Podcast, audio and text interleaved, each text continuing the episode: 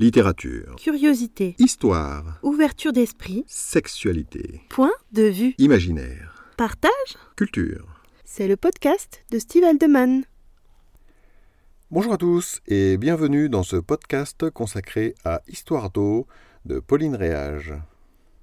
C'est un roman qui raconte le parcours d'une jeune femme qui devient esclave de son plein gré par amour. Aujourd'hui, je suis ravi de vous parler de ce livre qui m'a beaucoup plu et qui fait partie des incontournables de ma bibliothèque pour plusieurs raisons que je vais aborder. Tout d'abord, quand je lis Histoire d'eau pour la première fois, j'ai 16 ans. Je l'ai trouvé par hasard dans la bibliothèque familiale, et mon père me dira plus tard qu'il n'aurait pas dû s'y trouver. Je ne me souviens pas de la couverture, je veux dire par là que je ne sais plus si elle était aguicheuse comme le sont celles des éditions récentes, mais je me souviens d'avoir lu la préface alors qu'habituellement je n'accordais pas beaucoup d'attention à ces introductions, surtout quand elles n'étaient pas de l'auteur. Celle-ci avait été rédigée par un certain Jean Paulan, dont je ne savais rien à ce moment-là. Cette personne m'est apparue détestable sur le coup, du moins assez misogyne. Puis j'ai commencé cette histoire qui, du haut de mon adolescence, a vite senti le soufre. D'abord, je ne suis pas sûr que mes parents auraient validé cette lecture, ce qui fait que j'ai découvert ce roman comme un clandestin. Ce petit frisson d'interdit n'était pas pour me déplaire d'ailleurs. Mais surtout, dès les premières lignes, je ressens comme un malaise. L'entrée en matière rebute mes valeurs morales, et pourtant l'obéissance d'eau me procure des émotions puissantes. Sa mise à nu continue jusqu'aux lignes qui resteront gravées dans mon esprit, la scène du découpage de son soutien-gorge par son amant avec un canif. À ce stade de la lecture, alors qu'il ne s'est encore quasiment rien passé, je suis dans l'état d'esprit de celui qui voudrait bien sauver l'héroïne de ce qui lui arrive. Et ce qui me perturbe, c'est que si j'ai cette envie de la soustraire à son bourreau, parfois même de la secouer pour la sortir de cette sorte d'hypnose qu'elle a l'air de subir, ce n'est pas vraiment pour lui rendre sa liberté, ce serait plutôt pour me l'accaparer. Et ça, à l'âge que j'ai à ce moment-là, c'est quelque chose que je ne m'explique pas encore. Néanmoins, en avançant dans ma lecture, l'incompréhension persiste, et même elle s'amplifie car O n'a pas besoin d'être sauvée. Elle accepte ce qu'on lui demande sans difficulté. Cela n'a pas l'air de la gêner le moins du monde. Même si elle en souffre, elle est consentante. Et ça, pour moi, c'est consternant. Je me souviens avoir lu le reste du livre avec cette même impression de gêne et d'incompréhension, teintée d'une excitation sexuelle permanente. On pourrait me dire qu'alors j'ai l'âge des premiers émois, et que l'histoire ne m'incite pas particulièrement à me concentrer sur sa qualité littéraire. Mais ce serait une mauvaise explication car le pouvoir de ce livre sur ma libido ne s'est jamais démenti avec le temps. Il y a une autre chose qui me perturbe lorsque je lis ce livre pour la première fois, c'est la façon dont sont dépeints les personnages masculins. J'ai vite considéré René comme un loser, et Sir Stephen, sous ses airs de lord anglais, est une vulgaire crapule.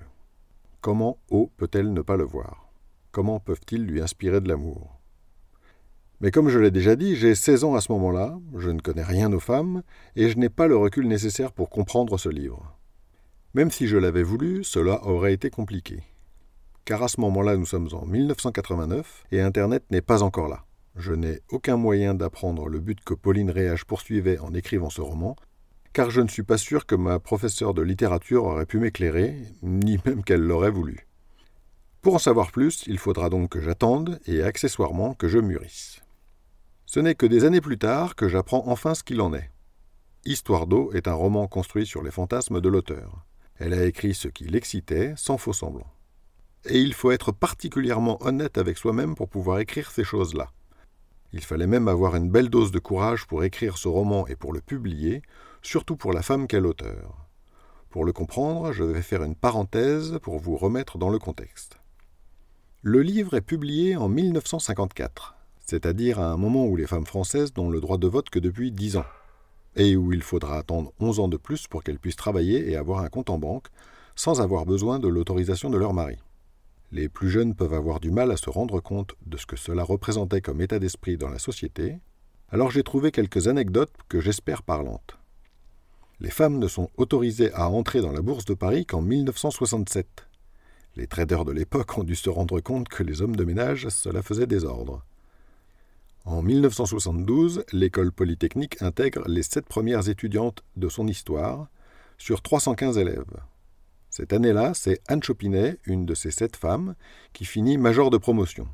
Quand j'y pense, quelle gifle pour ses 308 camarades et pour ceux qui s'opposaient encore à la mixité l'année précédente. Trente ans après la sortie d'Histoire d'eau, alors que j'entre en sixième, c'est un collège non mixte que j'intègre. Voilà un portrait rapide de la société dans laquelle vit Pauline Réage quand elle écrit son roman. Les lignes précédentes permettent de jeter un regard actualisé sur la préface de Jean Paulhan. En 1954, il a 70 ans. Il n'est donc plus tout jeune. Et compte tenu de la misogynie de l'époque, son texte paraît déjà moins déplacé. Il n'est pas particulièrement agréable, mais il est dans l'air du temps. Pour se forger un avis sur Histoire d'eau, il faut savoir qui est son auteur, Pauline Réage, de son vrai nom Anne-Cécile Desclos, et ce qui l'a amené à écrire ce livre qui va la rendre célèbre. Femme de lettres, libre et influente dans les cercles littéraires, elle est amoureuse du fameux Jean Paulhan. Un jour, il lui dit que les femmes ne peuvent pas écrire de romans érotiques. Elle le prend au mot, et pour le séduire, elle écrit cette histoire en guise de lettre d'amour. Il semble bien que l'auteur n'avait pas imaginé qu'elle serait publiée, et que ce soit Jean Paulhan qui aurait insisté pour que ce soit le cas. Aurait-elle été aussi honnête dans ce livre si elle avait su? Aurait-elle couché sur le papier ses fantasmes aussi aboutis? Peut-être pas. Le décor étant posé, je peux vous dire ce que ce livre m'a apporté. Tout d'abord, j'ai vu dans cette œuvre une formidable liberté d'expression. Le genre de liberté qui s'écrit avec une majuscule et que l'on doit protéger à tout prix. L'audace de l'auteur et celle de celui qui l'a publié leur vaudront le scandale, les critiques et la censure, en plus de risques judiciaires. Finalement, le procès n'aura pas lieu, mais elle a bien fait de choisir l'anonymat. De ce point de vue, le courage de Pauline Réage est pour moi une source d'inspiration. Parlons maintenant de la qualité littéraire d'Histoire d'eau. Ces dernières années, j'ai entendu et lu des critiques peu élogieuses, et je les comprends. Le roman est d'une autre époque. Pour autant, le style classique ne me rebute pas, au contraire. Je trouve qu'il donne une force au récit qui aurait pu sombrer dans la vulgarité sans cela. Et puis chaque écrivain a son style, dont il est difficile de sortir. Pour ma part, tant que la qualité de l'expression ne dessert pas le fond, alors l'essentiel est atteint. Or, Dominique Horry, son pseudonyme professionnel, était une intellectuelle de haut vol dont l'apport à la culture française ne se limite pas à ce livre. Cela se voit bien dans ses écrits. En relisant quelques lignes du roman pour les besoins de cet article, j'ai trouvé que son style était toujours aussi savoureux. Enfin, si Histoire d'eau a contribué à me forger une culture spécifique, c'est aussi un livre qui m'a poussé à écrire. Ces deux personnages masculins, René et Sir Stephen, sont des caricatures d'hommes qui me déplaisent. Et ils ne sont pas les seuls. Après Pauline Réage, d'autres femmes ont pris la plume pour enrichir le genre du roman érotique. Et bien souvent, leurs personnages masculins donnaient des hommes une vision peu glorieuse. J'ai souvent découvert des amants aux motivations ambiguës, des baiseurs creux à la moralité discutable quand il ne s'agissait pas de sombres connards. En tous les cas, j'ai rarement vu des hommes dominants mis en valeur. Mais il est vrai que les bad boys attirent et que les figures d'autorité ne sont pas toujours bien vues, surtout dans notre société qui donne de plus en plus la part belle aux hommes déconstruits. Il me paraissait intéressant de créer un personnage dominant qui ait plus de substance. Marc, celui que j'ai créé, n'est pas un enfant de cœur, je ne vais pas vous dire le contraire.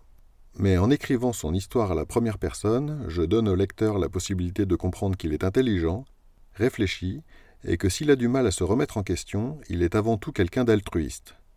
C'est un homme bon en quête d'une histoire d'amour à la hauteur de ses aspirations. Je vous remercie d'avoir lu ces lignes ou d'avoir écouté le podcast. J'espère que cela vous aura appris quelque chose et que, le cas échéant, je vous aurai donné envie de découvrir ou redécouvrir ce roman. Vous pouvez découvrir les liens en description pour approfondir les sujets dont j'ai parlé. Si vous avez écouté cet épisode en podcast, je vous invite à vous rendre sur mon site stevehaldeman.com pour y découvrir les liens en question, d'autres articles, ainsi que les romans que j'ai écrits et ceux qui seront bientôt publiés. Je vous souhaite une excellente journée et à bientôt dans un prochain numéro.